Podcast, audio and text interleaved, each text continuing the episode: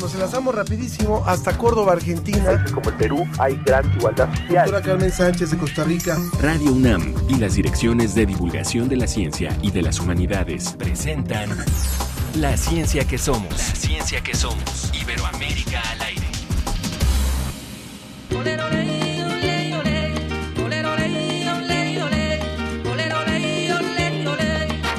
Te quiero porque te quiero, con esta sentencia quiero de corazón.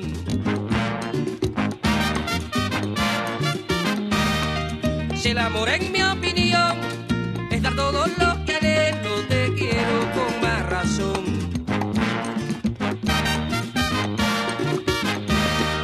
Para amar no hay que jugar, todo el tiempo a filosofar, me fue preciso incorporar lo que soñé, lo que viví y cada hecho es salir de mí y va hacia ti.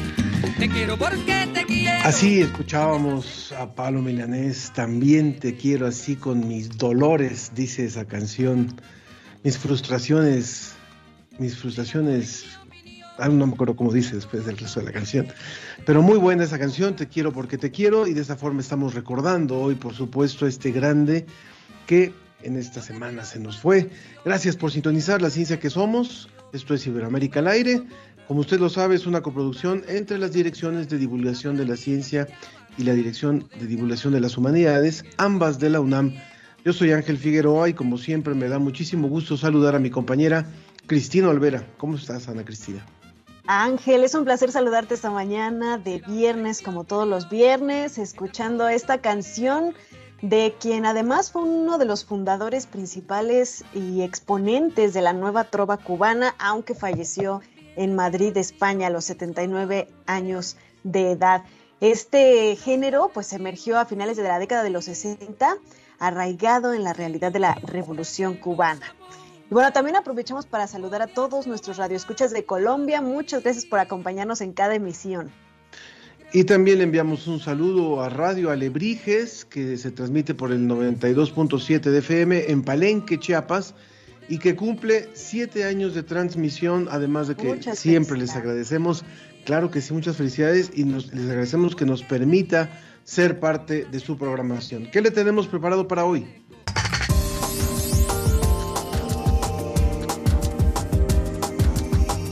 Después de 30 años de la Agencia Espacial, Euro- la Agencia Espacial Europea elige a dos astronautas españoles que podrán explorar la Luna y Marte.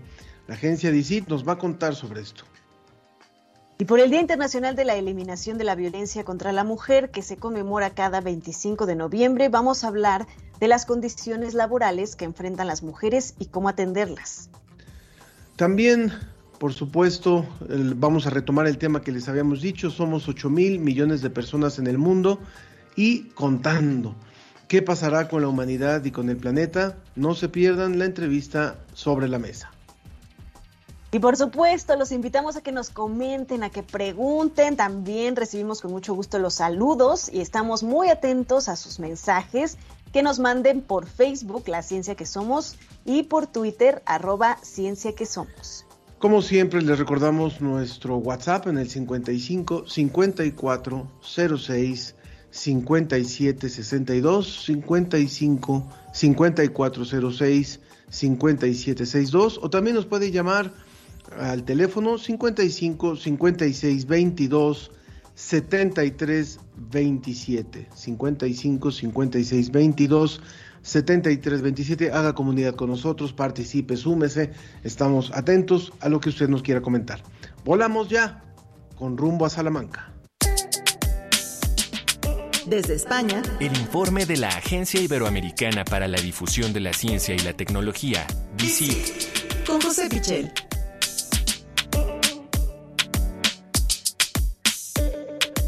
José, qué gusto saludarte. ¿Cómo van las cosas por allá en Salamanca? ¿Qué tal les pinta ya la llegada inminente del fin de este año 2022, que ha sido un año lleno de sorpresas? Hola Ana Ángel, ¿qué tal? Pues eh, sí, ya encaramos la, la recta final eh, del año y bueno, como tú bien dices, eh, ha, sido un año muy, muy intenso en muchos sentidos y también en el ámbito científico. Y precisamente nosotros traemos hoy a, este espacio una noticia que aquí en España pues ha sido muy relevante estos días. Ya me imagino lo contentos, pero antes de que nos cuentes esa noticia tan interesante e importante, vamos a platicar un poco de eh, pues las culturas de acá de, de Mesoamérica, específicamente Teotihuacán, los mexicas y su relación con los animales por un descubrimiento reciente y pues que ya había como esta relación de cautiverio, de, acompañamiento de estos animales. Sí, hemos conocido esta semana una investigación muy relevante eh, que mezcla muchos aspectos. Desde luego el arqueológico es eh, el, más importante en este caso, aunque ha habido muchas ciencias involucradas en este hallazgo. Y es que se ha descubierto restos de mono araña de 1700 años de antigüedad en Teotihuacán. Eh, ha salido publicado en la revista Apenas. Es un hallazgo eh, que tiene que ver con eh, científicos norteamericanos que trabajan ahí en México y desde luego, bueno, vosotros seguramente podríais aportar muchos más detalles o me podríais contar a mí también muchas más cosas, pero mm, desde luego dicen los investigadores que el hallazgo de estos restos óseos de, de mono araña, pues es una evidencia muy importante de la relación que existía entre, entre dos pueblos, entre dos culturas, como es el propio Teotihuacán y Ay, nos dejó con la emoción. Ahora sí. ¿Se había cortado? Se había cortado un momentito, pero te seguimos escuchando. Así. Bueno, digo que eh, estaba diciendo que, claro, que los investigadores destacan eh, el hecho de que eh, este hallazgo pues revela las relaciones que existían entre Teotihuacán y los mayas y cómo bueno podemos encontrar en este hallazgo esos lazos sociopolíticos que de alguna manera también nos remiten a una diplomacia de obsequios. ¿Por qué? Pues eh, quizá el propio eh, mono fosilizado que han encontrado eh, podría ser un obsequio, pero además es que lo han encontrado en un contexto en el que había muchísimas otras cosas, también otros animales, también restos óseos de otros animales como un águila real, varias serpientes y han, conseguido revelar muchos datos de lo que era el propio mono, porque han hecho análisis de ADN, paleobotánica, datación por radiocarbono. Y entonces eh, sabemos que este ejemplar era una hembra que tendría entre 5 y 8 años y eh, detalles tan curiosos como que eh, comía maíz y chiles. Entonces, desde luego, aporta muchísima información y, como decía, lo más relevante probablemente es eh, constatar que Teotihuacán era eh, un centro muy importante que tenía conexión con otras eh, culturas de, vuestro país, en, en, este caso. ¿no? Así que una investigación muy, muy interesante desde muchos puntos de vista. Y también es una investigación que refleja la colaboración internacional, que eso también es algo, algo relevante, la cooperación incluso, porque hay, hay recursos de, de carácter internacional en, en, este, en esta investigación ahí en Teotihuacán. De ahí la trascendencia, bueno, finalmente esta investigadora, Nawa Sugiyama, es arqueóloga, antropóloga de, de, Estados Unidos, bueno, de, en una universidad en los Estados Unidos, si mal no recuerdo. Entonces creo que es muy importante el, entender el valor de esta colaboración internacional. Bueno, vámonos ahora también a otra colaboración internacional de la cual ahora los españoles están muy contentos porque se vislumbra una posible eh, bandera española por allá en la Luna. Cuéntanos. Bueno, estamos en un momento de la exploración espacial muy importante, muy relevante. Se está hablando de que probablemente eh, volveremos a la Luna en los próximos años.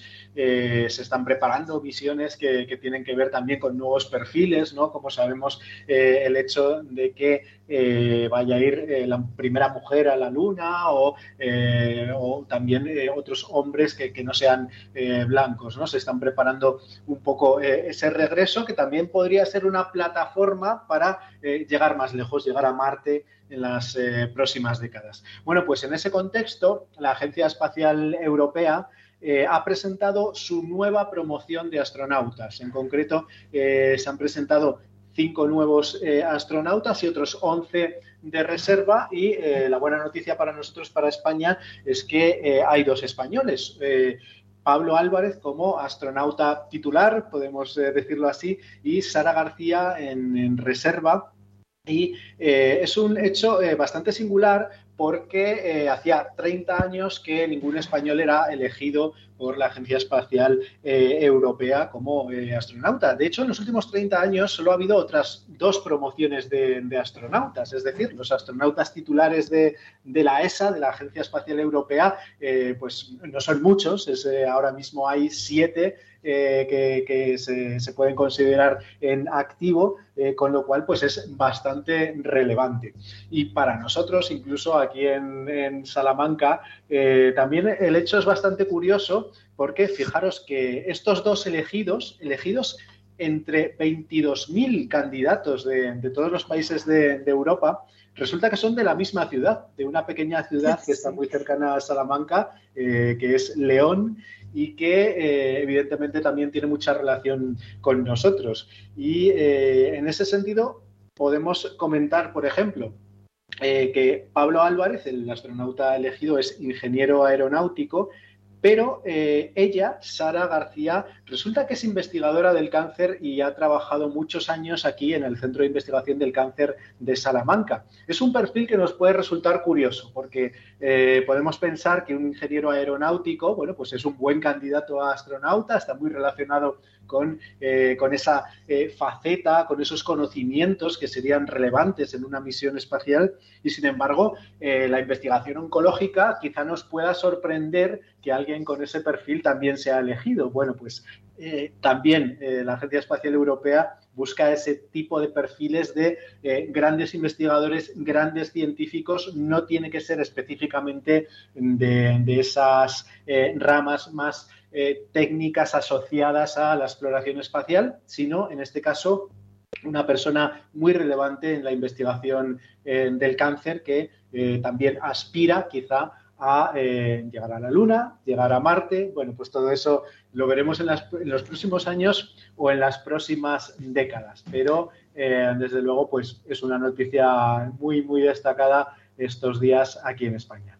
Y ambos alrededor, perdón, nada más, ambos alrededor de los 33 años, si mal no recuerdo, ¿verdad? Sí, tienen 34 y 33 años. Esto eh, nos habla también de, que, de, que, son personas que todavía tienen mucho por delante, mucho que ofrecer desde, desde luego en el aspecto eh, científico, pero es evidente que el aspecto físico eh, es eh, muy importante también para poder ser astronauta. ¿no? Entonces, si de aquí a los próximos años, a 5 años, 10 años, 15 años, podemos pensar en, esas perspectivas, pues surgen nuevas misiones, ellos estarían en unas condiciones físicas muy adecuadas algunos de los españoles bromeando que se van a ir a vivir a, León para poder ser finalmente elegidos ahí como astronautas. Y también hay mucha controversia con eso de los eh, astronautas de reserva, ¿no? Porque nadie entiende muy bien qué significa eso de que estén de reserva, porque no son, digamos, suplentes como en el fútbol, sino que habrá que platicar ahí con la ESA a ver a qué se refieren con astronautas de reserva. Pero muchas felicidades, qué alegría, la verdad. Desde luego que sí. Y fíjate que eh, nosotros en España, claro, estamos integrados eh, dentro de esa Agencia Espacial Europea pero al mismo tiempo también se está desarrollando un proyecto que es la Agencia Espacial Española y se está decidiendo cuál va a ser la sede. No se quiere que eh, la sede sea Madrid porque ya hay eh, muchas instituciones que, están en Madrid. Se quiere eh, desplazar esa sede, bueno, pues, pues descentralizar efectivamente hacia otra ciudad y mucha gente apunta que, León precisamente puede ser una gran candidata por, este, por este tema. Pues lástima que ya se nos pasaron los 34 años, si no, ahí estaríamos apuntados para, Yo todavía no, no, no, no, tú sí puedes, tú sí puedes, Ana. Muy bien. Muchas gracias, José. Un fuerte abrazo y feliz fin de semana. Muchas gracias a vosotros y buen fin de semana también. Un abrazo para ti también, José. Bueno, pues hablemos un poco de hostilidad, Ana. Mejor escuchemos al respecto. El diccionario de las emociones. ¿Has sentido que los demás son una amenaza para ti y por lo mismo no merecen tu confianza ni tu respeto? Si fue de esta manera, tal vez experimentaste hostilidad. Un conjunto complejo de actitudes en que la persona percibe a los demás como fuente de maldad y maltrato, por lo que desea incomodarlos o atacarlos. Las personas con mayor hostilidad tienen baja actividad en el sistema parasimpático, que es el encargado de regular la frecuencia cardíaca, la respiración y la actividad digestiva. De esta manera, las personas hostiles presentan bajo control emocional. La hostilidad presenta un rasgo de personalidad que se caracteriza por estar constantemente a la defensiva, creando ambientes de tensión y competencia. También está asociada a dificultades para reconocer y expresar emociones, tener una mentalidad cuadrada, una actitud dura e irritable, así como pocos intereses y relaciones personales. Si en algún momento te identificas con estas características o alguien cercano te lo hace ver, lo mejor es que acudas con un profesional. Y recuerda, reconocer y manejar nuestras emociones nos ayuda a vivir mejor.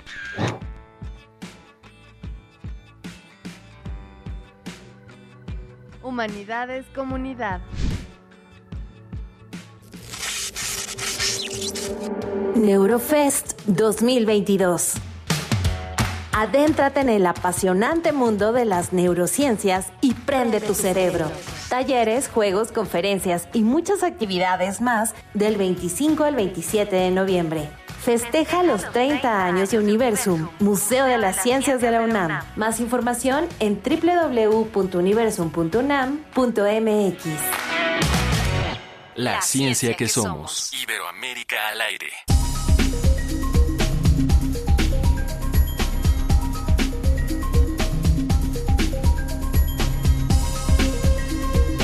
Pues queda muy ad hoc eh, justamente sobre lo que oíamos de hostilidad. Vaya, es uno de los puntos que podríamos citar.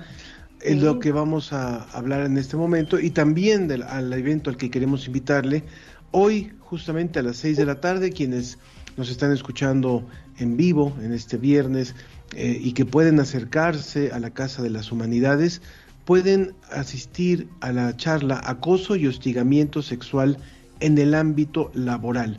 Esto se realiza en, el marco del 25N, el 25 de noviembre, día que se ha designado internacional para la eliminación de la violencia contra la mujer.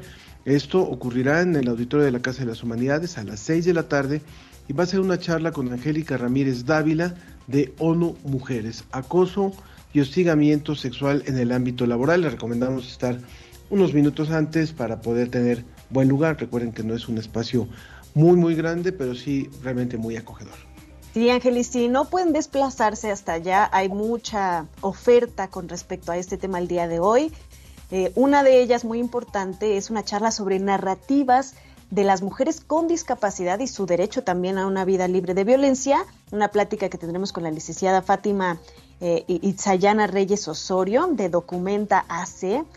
Eh, y estará transmitiéndose por las redes sociales de la Dirección General de Divulgación de la Ciencia, o sea, Universo, Museo de la Luz, Ciencia UNAM, a las 5.30 de la tarde, así que ahí van a poder sintonizar esta interesantísima charla. Muy bien, pues ya está con nosotros la doctora Elena López González de Orduña, y es investigadora del Centro de Investigación y Estudios de Género, el CIEG de la UNAM. Es doctora en Filología Hispánica por la Universidad de La Coruña en España y sus líneas de investigación son los estudios culturales, la literatura de México y Colombia, el feminismo, los estudios de género y sexualidad, la memoria cultural, las emociones y la afectividad. Muchas gracias por estar con nosotros, Elena. Gracias a ustedes. Buenos días, Ángel y Ana Cristina, y a toda la audiencia. Buenos días. Pues justo hoy, 25N, un día donde las miradas vuelven, eh, se eh, las miradas van hacia el tema de la violencia hacia las mujeres, desgraciadamente un día nada más, pero finalmente sirve para detonar, sirve para poner los focos, sirve para poner la, la, importancia que tiene lo que estamos viviendo en países como, como el nuestro. Hablemos ahora de lo que tiene que ver en el ámbito laboral. ¿Estamos conscientes realmente de esta violencia, de esta violencia sexual en el ámbito laboral o es algo que está todavía más normalizado en un país como México, Elena? Sí, pues es importantísimo platicar de esto, precisamente porque en México y realmente en cualquier otro país del mundo, las prácticas de violencia de género y de violencia también no solamente contra las mujeres, sino contra otros cuerpos feminizados, también contra el colectivo LGBTQI+, eh, pues lo que tú ahora mismo, Ángel, utilizabas la palabra que es clave para entender cómo estos procesos son tan difíciles de ser transformados, que es la normalización. Entonces, salvo que se lleguen, eh, que se lleguen muchísimas ocasiones a casos extremos en el ámbito laboral, que es el que nos ocupa hoy, eh, hay muchas otras violencias, muchos micromachismos, eh, lo que algunas colegas mías de la UNAM, de hecho, llaman los climas fríos, ¿no? Es decir, esa sensación de que hay algo que está mal, pero que es aceptable, ¿no? Entonces, la, normalización de todas estas conductas creo que es la clave. Sí, a mí me sorprende muchísimo, Elena, estas cifras. Cuando hablamos de violencia laboral, pues creo que hay muchísimos tipos de violencia laboral que, que de violencias, como, como se dice actualmente, ¿no? Diferentes tipos de violencias laborales que vivimos las mujeres y que sea la sexual la más común según eh, pues algunas encuestas, incluso encuestas del INEGI, donde se reportan violaciones y abusos sexuales, siendo que hay tantas violencias tan sistematizadas, me parece escandaloso que la sexual sea eh, pues la más reportada, por lo menos. Me imagino también que tiene que ver con que las demás están muy normalizadas, ¿no? Este, sí, eh, me gustaría también pensar con, ustedes y la gente que nos está oyendo en lo siguiente. Decir violencia patriarcales, violencia género, no significa necesariamente que sean sexuales. Es decir, los valores patriarcales son valores, pues por supuesto, de, control sexual del cuerpo de las mujeres, pero también son valores de superioridad, de supremacía, de mm, mm, infravalorar eh, el trabajo de las mujeres o de hombres que no se ven como afines a las masculinidades hegemónicas. ¿no? Eso también me parece, me parece importante. La violencia laboral tiene muchas manifestaciones, la sexual es una, pero no es la única. Está también la segregación, eh, la imposibilidad, la brecha salarial, por ejemplo, ¿no? Y todo eso tiene que ver con el orden de género. Una pregunta también, Elena. Finalmente puede sonar muy amplio, pero ¿a qué le tenemos miedo los hombres? Y lo pongo así en términos generales, como para poder eh, utilizar el género para hostigar, para presionar, para eh, desconocer o para deslegitimar el valor laboral, el valor profesional de una mujer. Pues yo creo que hay varias, varias respuestas a eso, no hay una sola y ninguna de estas respuestas excluye a la otra. Eh, pues la amenaza es a perder un lugar de afirmación, de autoridad, que en principio no está amenazado absolutamente por nadie, con lo cual entramos también ahí en, paisajes un poco fantasmáticos, ¿no? Porque eh, pues, sociedades más armónicas y más iguales, todo el mundo sabemos, hasta, hasta las grandes agencias financiadoras saben que es mejor vivir en sociedades eh, tranquilas y armónicas que no, es mejor para todo, para el desarrollo económico, para empezar. Entonces, hay, hay, cuestiones de tipo, yo creo que psicológico muy profundo, en el que por un lado eh, los hombres o determinado tipo de hombres, ¿no? Porque no podemos meter a todos los hombres en el mismo cajón, pero quienes representan masculinidades hegemónicas y tóxicas se ven amenazados y luego me imagino yo que hay también un plus de, goce en el hecho de ejercer ese, e, esa autoridad ¿no? y de ejercerla de una manera eh, violenta, es decir, disfrutan. O sea, en los ambientes laborales se ve muchísimas veces, no solamente disfrutan, sino que se crean complicidades, ¿no? Que eso también es muy, es muy inquietante, ¿no? O sea, de repente hay un hombre porque es el jefe o porque tiene determinada personalidad que lleva la voz cantante y digamos que ejerce un determinado tipo de violencias, pero se esperaría también de sus compañeros hombres que tuvieran un poco la distancia crítica y que tuvieran un poco la decencia de decir hasta aquí pero en los espacios laborales se crean también este tipo como de fratrías, ¿no? está, está complicado, hay cosas que se pueden hacer, creo. Bueno, estamos platicando con la doctora Elena mm, eh, López González de Orduña, investigadora del Centro de Investigaciones y Estudios de Género de la UNAM. Doctora, yo quisiera preguntarle, ¿qué pasa con esta, eh, pues esta situación muy eh, muy velada en la que los mismos entornos laborales, la mayoría de los entornos laborales son hostiles para las mujeres, en el sentido de, eh, por ejemplo, hablábamos en este programa hace eh, algunas semanas, algunos meses de los lactarios, ¿no? de que existen muy pocos lugares amigables con estas situaciones propias de, la maternidad, otras tantas situaciones que nos es difícil a las mujeres vivir en un ámbito laboral común como, como los que están normalizados. Esto es también un tipo de violencia y, qué tanto podemos generar ámbitos laborales más eh, amigables para la condición femenina. Pues yo creo que hay también varias maneras de, de abordar lo que dice Sana. Eh, creo que algo importante es el tener paciencia para que se produzcan cambios culturales. Es decir, no es lo mismo el ámbito laboral hoy, 25 de noviembre de 2022, que hace 50 mm, años, ¿no? Eh, entonces, bueno, hay que tener paciencia en ese sentido. Las generaciones van cambiando y van siendo generaciones mucho más tolerantes con todas estas cuestiones.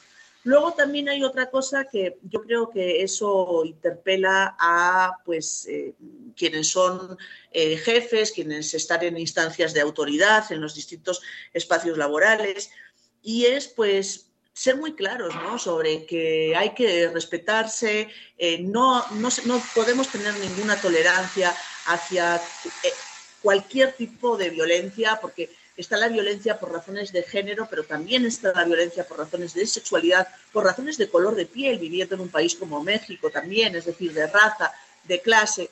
Entonces, creo que cambio cultural por un lado, prevención y también voluntad de las autoridades de tener entornos laborales más armónicos, porque además es bueno para todo el mundo. Digo, claro que es ético y a mí desde mi posición como feminista es lo que me importa, sociedades más justas, pero siendo un poco también, digamos, como un poco más cívicas, eh, también como que reditúa en términos de desempeño laboral, ¿no? Tener a la gente contenta y no tenerla enfrentada.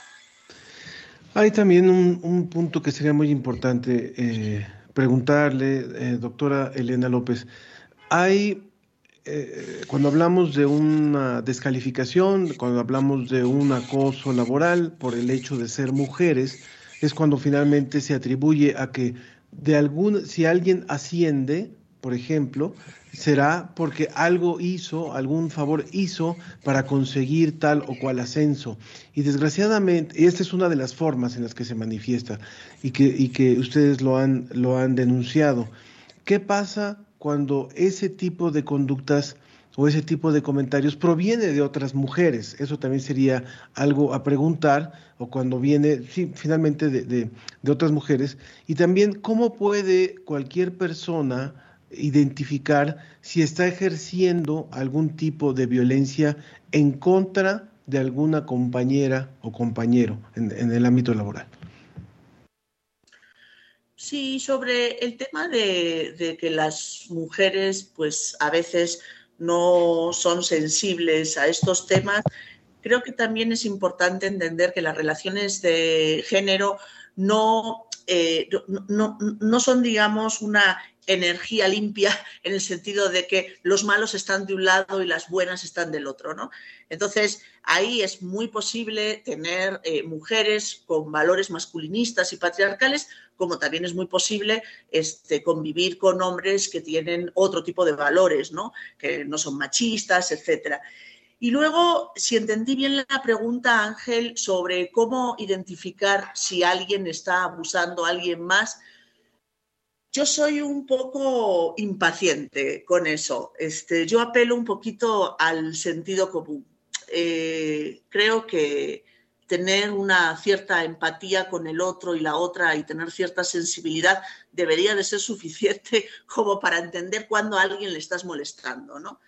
Eh, y justamente tenemos aquí un comentario que viene de, la página de Ciencia UNAM de Blanca Enríquez, que va en este mismo sentido. Nos dice, por increíble que parezca, algunas mujeres ejercen también violencia laboral contra las propias mujeres, incluso contra varones. No podremos generalizar que los varones son violentos y las mujeres sumisas. La violencia es ejercida de distinta intensidad y forma por varones, mujeres que optan por ello.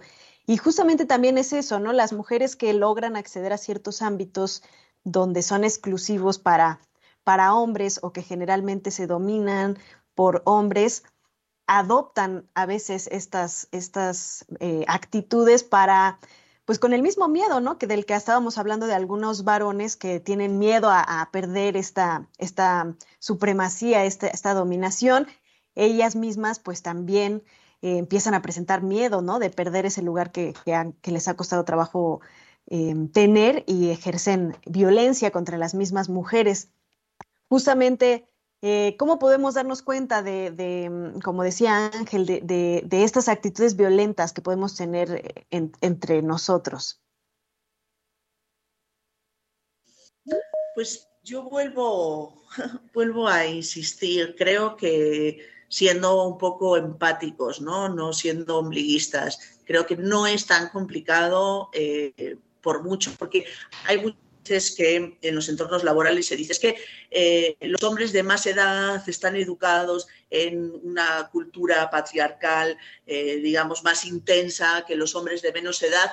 Yo la verdad es que no exculparía a nadie. Creo que el tener empatía hacia los demás, el entender cuando algo es inapropiado, eh, depende nada más de tener una cierta sensibilidad.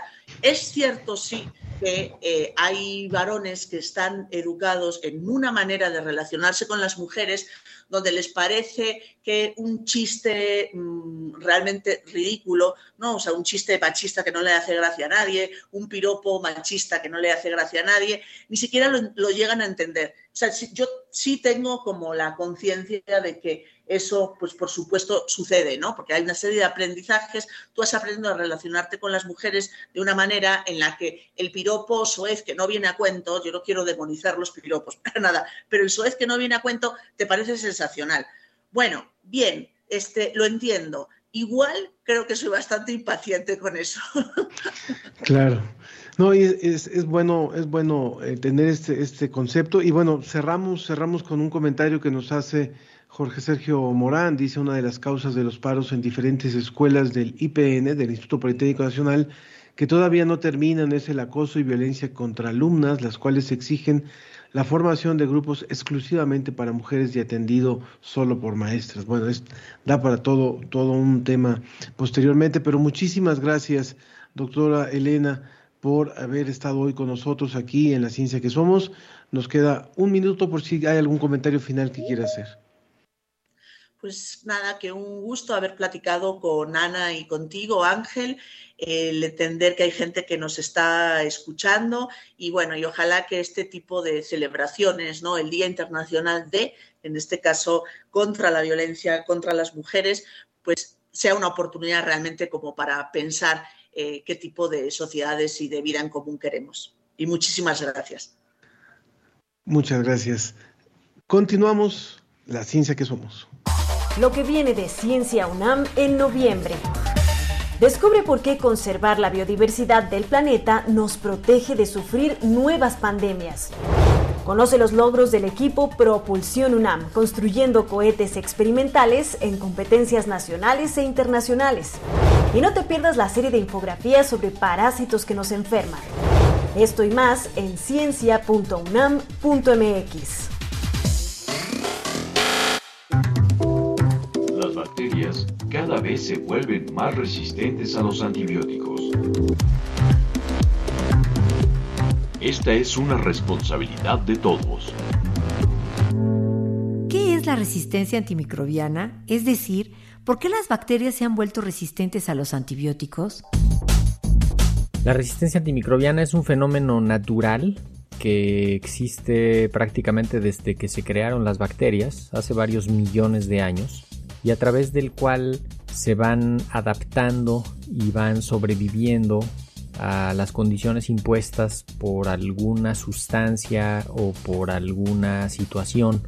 La mayoría de los antibióticos, como su nombre lo indica, lo que buscan es inhibir el crecimiento, matar a la bacteria. Y la bacteria en esa búsqueda por sobrevivir crea algún mecanismo para contrarrestar, para inactivar el efecto del antibiótico. Y a eso es a lo que llamamos resistencia antimicrobiana. El medicamento que antes era útil para acabar con esa bacteria, con esa infección, cuando la bacteria ya es resistente, ya no funciona, ya no es útil para combatirla. Por lo tanto, la bacteria va a seguir estando ahí, va a seguir causando enfermedad y el medicamento ya no va a tener utilidad directa contra eso y puede tener toxicidad en el paciente. Un mundo sano y protegido contra las enfermedades. Un alto a la resistencia antimicrobiana. Dirección General de Divulgación de la Ciencia UNAM, en colaboración con el doctor Mauricio Rodríguez Álvarez, profesor de la Facultad de Medicina de la UNAM, integrante del Grupo Coordinador del Plan Universitario para el Control de la Resistencia Antimicrobiana del Programa Universitario en Investigación en Salud, PUIS UNAM.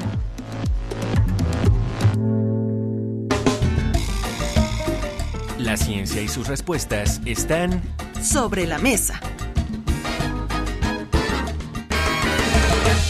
Eh, yo considero que sí somos muchos. Sí tendría hijos, independientemente de esta situación, solo que pues sí siento que es una decisión que debe de conllevar muchas, pues, muchos, muchos aspectos que, que analizar, como la economía. Eh, sí considero que somos muchos y me da mucho miedo cómo es que viviremos en un futuro, pero a mí sí me gustaría tener la experiencia de tener eh, un hijo, ser madre, pero yo creo que aquí lo importante es eh, tener esa educación ecológica e implementarla a las demás personas y poner ese granito de arena. Considero que sí somos muchos. No, pero no por cuestiones de que sean muchas personas, sino por cuestiones de que por economía no se le podría dar una vida chida a, la persona que, que yo traiga al mundo, ¿no? Yo creo que son muchos y que ya se está viendo reflejado en las carencias que ya tenemos como generación. Y por ejemplo, si estuviera en mí pues traer un individuo más al planeta, yo no lo haría. A lo mejor y sí es como uno de mis planes de vida o, o, un deseo, pero no es algo que necesite. Puedo vivir sin un hijo mientras sea mi granito de arena para que las cosas estén bien. El pasado 15 de noviembre la población mundial alcanzó una cifra récord de 8 mil millones de personas, debido a las mejoras en la salud pública, la nutrición, la medicina y la falta de servicios de planificación familiar. De acuerdo al informe Perspectivas de la Población Mundial, realizado por la Organización de las Naciones Unidas. El secretario general de la ONU, Antonio Guterres, mencionó la importancia de hacer una reflexión ante el incremento poblacional, debido a las desigualdades hacia los países pobres y el deterioro ambiental. A pesar de que ha sido uno de los crecimientos anuales más lentos desde los años 50, se estima que en el 2030 India se convierte en el país más poblado y el número de habitantes en el mundo llegue a 10 mil millones para el 2080. Por otro lado, la población de América Latina y el Caribe se ha cuadruplicado entre 1950 y 2022 y se prevé que alcance un máximo de 752 millones de habitantes en 2056. La alta tasa poblacional ha llevado a que especialistas expresen su preocupación, debido a que existe un grave incremento en desigualdad, crisis alimentaria y la pobreza, afectando a los países menos desarrollados. A pesar de las altas cifras, se espera para los países más pobres a que surjan nuevas oportunidades en atención de salud, igualdad de género, educación y desarrollo económico sostenible. Para la ciencia que somos, Marian Trejo. 8 mil millones de personas. Yo no sé si alguno de ustedes que nos están escuchando, tú Ángel, puedas imaginarte 8 mil millones de algo en un solo lugar. Aunque a veces cuando estamos en algunas estaciones del metro creemos que ahí están las 8 mil millones de personas, la realidad es que es una cifra verdaderamente que no nos cabe en la cabeza y sobre todo lo que yo creo que no nos cabe en la cabeza es lo que significa esto para eh, nosotros mismos como humanidad, para el planeta, para poder soportar toda esta gran cantidad de gente. Cada año, eh, desafortunadamente, cada vez más frecuente, vivimos esta fecha en la que decimos, ya nos acabamos los recursos de este año y ya estamos consumiéndonos los recursos del siguiente año. ¿Qué significa que seamos 8 mil millones de personas. Hoy queremos platicar más a fondo de eso y por eso nos acompaña la doctora Abigail Rojas Huerta, investigadora del Departamento de Geografía Social del Instituto de Geografía de la UNAM, doctora en estudios de población y maestra en demografía por el Colegio de México. Y sus líneas de investigación se enfocan precisamente en el envejecimiento de la población y la relación que esto tiene con los procesos sociales, económicos y de salud. Y también está la doctora Magdalena Jensen, académica e investigadora de la Universidad de Concepción en Chile, doctora en Geografía por la Pontificia Universidad Católica de Chile y cuyas líneas de investigación son los impactos del cambio climático, sistemas alimentarios, seguridad alimentaria, sustentabilidad y resiliencia. Muchas gracias por estar con nosotros esta mañana de viernes para que nos ayuden a entender qué significa esto. Primero me gustaría eh, que habláramos un poco de qué es lo que ha causado que hayamos logrado eh, alcanzar esta meta en términos de eh, los procesos sociales, cómo ha mejorado la calidad de vida. Doctora Abigail, si, le, si gusta primero empezar. Muchísimas gracias, Ana Cristina. Ángel, muy buenos días a todos, a todo tu auditorio, buen día. Pues mira, justamente hay, hay dos principales variables demográficas que lo explican, ¿no? Por una parte, justamente había antes eh, altas tasas de natalidad. Estas tasas de natalidad han ido bajando, pero no de manera igual, ¿no? En los países eh, desarrollados las tasas pues incluso ya son eh, muy bajas para el nivel de reemplazo, ¿no? Mientras que en los países en desarrollo son todavía muy altas, ¿no? Y principalmente se están dando, escuchaba ahí justamente las, notas, ¿no? Los jóvenes están preocupados por justamente si tener o no tener hijos, ¿no? Dado a las circunstancias económicas, a las circunstancias también ambientales, también están preocupados, ¿no? Realmente la Tierra va a ser capaz de soportar tantas personas, entonces ahí es justamente eh, lo que hace la ciencia, ¿no? Seguir investigando, viendo, dando las condiciones. La otra variable que tiene mucho que eh, influencia justamente para decir cuántas somos es la, la mortalidad. Afortunadamente han mejorado las tecnologías, la medicina, también las condiciones de saneamiento, ¿no? Tenemos cada vez más acceso a agua potable, pero también no todos tenemos el acceso a esa agua potable, ¿no? Entonces las personas se enferman por eh, enfermedades que son eh, controlables o evitables en ciertos lugares, como son enfermedades gastrointestinales, ¿no? Entonces, eh, justamente las tasas de mortalidad han ido bajando, y pues con ello implica justamente una mayor esperanza de vida y las poblaciones empiezan a envejecer, ¿no? Entonces aquellos que nacen tienen más posibilidades de nacer y por eso ha ido aumentando la población. Como bien lo mencionan, eh, la población pues ha ido creciendo y creció muy rápido a partir del proceso de la, industrialización en distintos eh, aspectos, ¿no?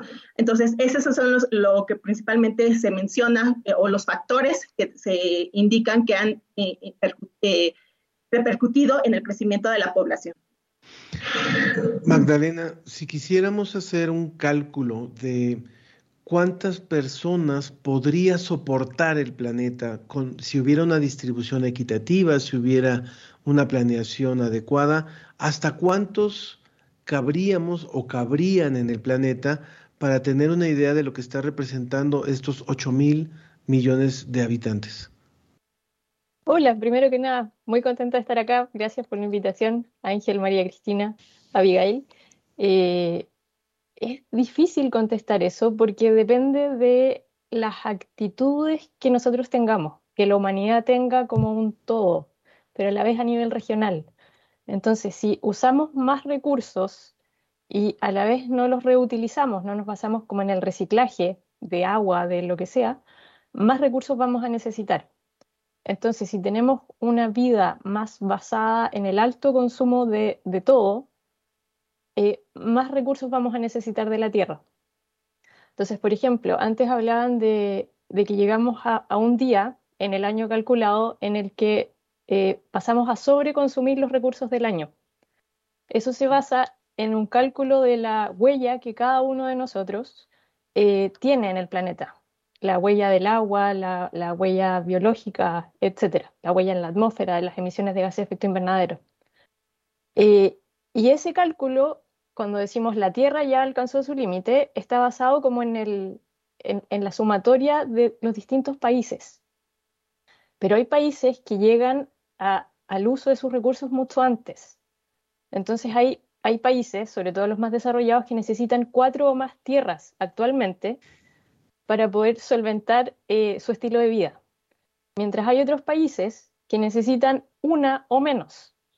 Entonces, depende. paradójicamente son los que este, menos población eh, están generando, digamos, las personas están teniendo menos hijos, pero consumen más recursos, ¿no? Algunos de ellos, porque por ejemplo India, que es un país que, tiene una gran, gran población y va a seguir aumentando, eh, no consume tantos recursos per cápita como otros países. Sin embargo, se va a convertir en, el país con mayor población. Perdón, Ana. Sí, no, justamente. Eh, y bueno, está como esta situación, ya hemos vivido, hemos pasado como humanidad y como países algunas medidas desesperadas, ¿no? Me refiero concretamente, por ejemplo, a la situación de China y la política de un solo hijo, ¿no? Que es es tan controversial. Eh, se habla de si se deberían de tomar estas medidas, qué tan eh, dentro de los derechos humanos está eh, realmente poder aplicar esta, esta medida, o en los países de, América Latina, donde ha habido incluso esterilizaciones involuntarias de, mujeres indígenas, ¿no? Cuestiones verdaderamente, pues, no sé, este, escandalosas en cuanto, a, en cuanto a derechos humanos. ¿Cuál sería, desde su perspectiva, eh, una medida viable que esté dentro de eh, eh, los derechos humanos y que sea pues pues de alguna forma manejable, ¿no? Para, para todas las personas. Abigail, si gustas. Sí, mira, es que esto también es como complejo, ¿no? Porque va a depender justamente del lugar o de los países que estemos hablando. Tenemos el caso de países en Europa o incluso en Canadá donde las tasas de natalidad son, eh, son muy bajas, ¿no? Casi llegando a cero, ¿no? Entonces no hay un nivel de reemplazo. Entonces ahí lo que se está pidiendo es justamente a los jóvenes, a las personas que tengan hijos, ¿no? Entonces ahí hay políticas que tengan que ver justamente con esta eh, eh, combinación del trabajo, familia, esta cuestión en la de que a veces los jóvenes, porque no tienen empleo o porque no tienen el tiempo para cuidar a un, a un hijo, pues justamente deciden eh, no tenerlos o retrasar la maternidad siempre y cuando se den las condiciones, ¿no? Ese es por un lado. Por otra parte, en los países eh, eh, en desarrollo, como lo mencionas, pues se han violado algunos derechos, ¿no? Entonces, aquí se habla mucho justamente que gracias al mayor acceso a que las mujeres están teniendo a nivel de educación, el reconocimiento de sus derechos, pues están teniendo justamente mayores conocimientos para eh, justamente decidir cuándo tener hijos, ¿no? Al uso de métodos anticonceptivos y también al acceso, ¿no? Porque no solamente es saber eh, que hay métodos, pero no tengo acceso a ellos, ¿no? Entonces, por una parte, en los países en desarrollo se habla justamente de la planificación familiar basado justamente en derechos pero también hay que considerar ciertos grupos, ¿no? En los países en desarrollo hay que ver justamente el embarazo adolescente, ¿no? Que esa es una, una problemática muy grande en la que justamente, pues, muchos de estos embarazos adolescentes cortan justamente el desarrollo social y económico de estas, de estas niñas, ¿no? Y también pensar justamente en las cuestiones culturales. Entonces, es una política que la verdad es muy compleja de, acuerdo a las regiones de, del mundo, ¿no? Donde se tome en cuenta justamente este crecimiento de la población. En otros lugares se está dando justamente la cuestión migratoria, ¿no? Se está pidiendo que vaya gente, pero también es una migración selectiva, ¿no? Están pidiendo que vaya gente tal vez sí con familia, pero con cierto nivel de escolaridad, ¿no? Entonces, donde esos lugares no están invirtiendo en educación para eh, a esa gente, pero están perdiendo justamente los países donde están invirtiendo en educación en esas zonas que se van porque no hay, no hay trabajo, ¿no? Entonces, sí es muy, es complejo la situación. Sergio Gasca nos dice, es enorme el crecimiento de la población, no sé cuánto tiempo más pueda soportar el planeta eh, lo que estamos viviendo y dice, eh, eh, el planeta, las condiciones de sobreexplotación y contaminación a la que es sometido, me parece una situación insostenible. creo que queda claro, estamos hoy conversando con Abigail Vanessa Rojas Huerta y también con María Magdalena Jensen Carrillo, Castillo, perdón, eh, ambas investigadoras en distintas áreas que tienen que ver con lo que estamos hablando hoy, 8 mil millones de habitantes en el planeta. Eh, la pregunta sería, ¿es esto, estamos en un momento crítico? O sea, el, haber llegado a esta cifra está poniendo en, de manifiesto que hay una urgencia de la toma de medidas. Eh, se habla de que si esto no para, en, pocos años podríamos llegar a los 10 mil millones de habitantes con las obvias consecuencias que eso implica. Entonces la pregunta es, ¿estamos realmente en un momento crítico y es necesaria una toma de medidas extrema? No sé quién quiera contestar, eh, Magdalena o Abigail. Magdalena, por favor. Eh, bueno, en cuanto a, políticas extremas para limitar la población, es, complicado. Antes hablábamos del ejemplo en China y otros países que vulneran los derechos humanos y, otras situaciones.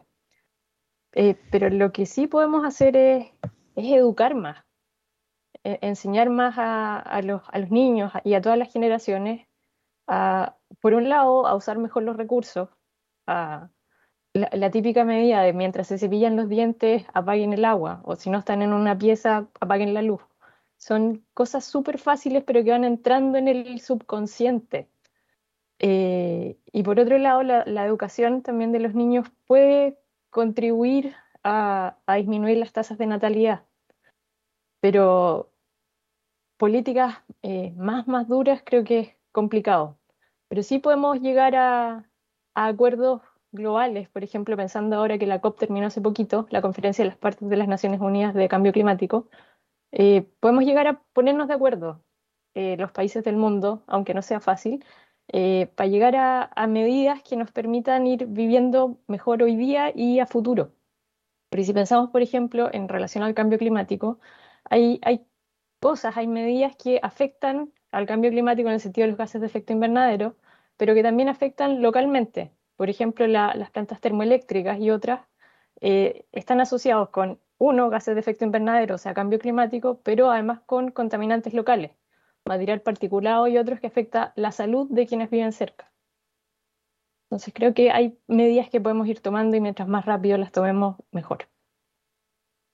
Hay otro tema eh, importante que es la seguridad alimentaria, ¿no? Em, hay muchísima gente, los contrastes y extremos totales, que muere de hambre en el mundo y además problemas de obesidad eh, increíbles, problemas relacionados con, la mala alimentación, eh, un desperdicio desproporcionado de alimentos en ciertas partes del mundo.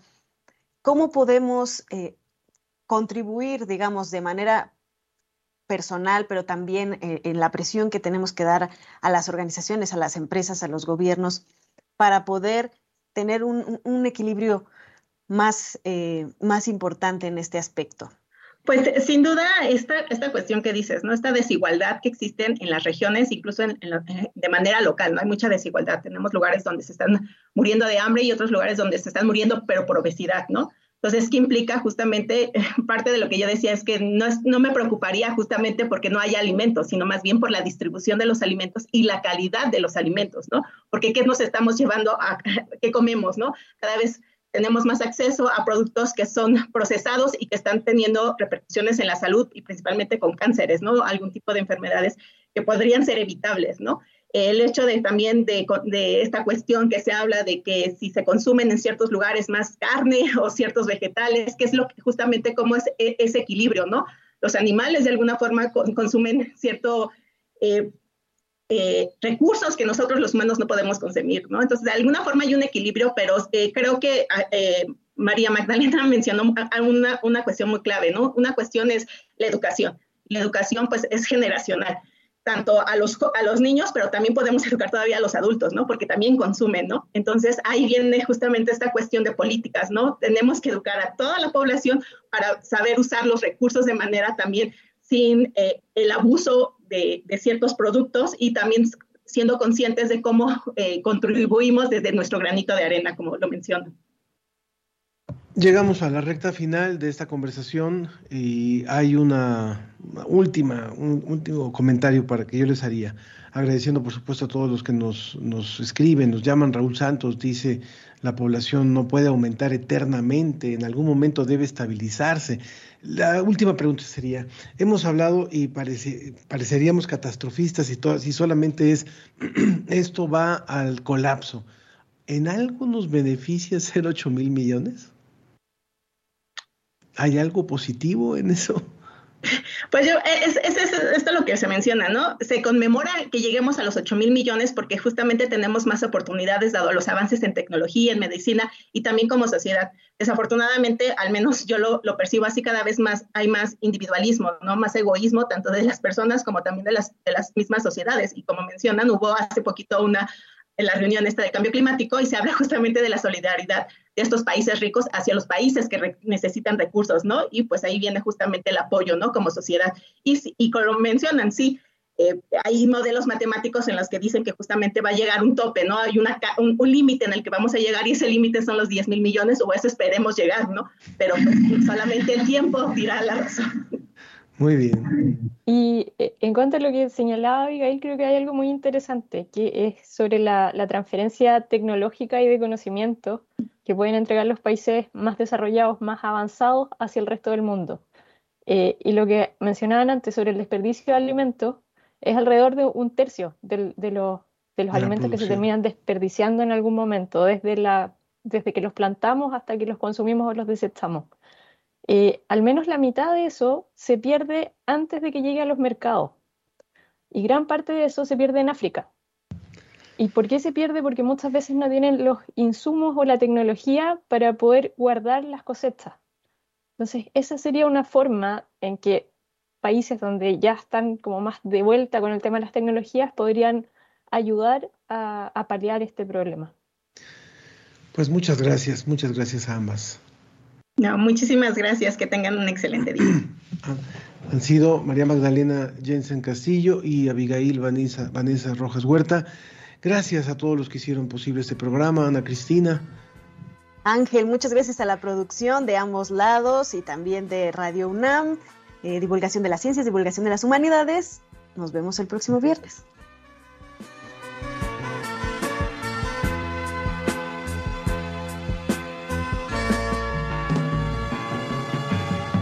Yo no te pido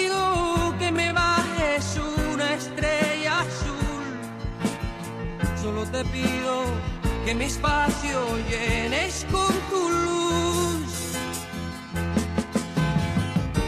Yo no te pido que me firmes diez papeles grises para amar, solo te pido que tú quieras las palomas que suelo mirar. De lo pasado no lo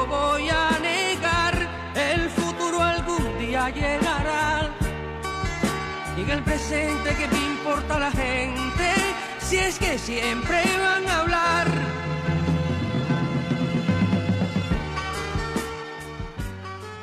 Esto fue La Ciencia que Somos. Iberoamérica al aire. Los esperamos el próximo viernes. La Ciencia que la Somos. Ciencia, la Ciencia que Somos una coproducción de Radio UNAM y las direcciones de divulgación de la ciencia y de las humanidades.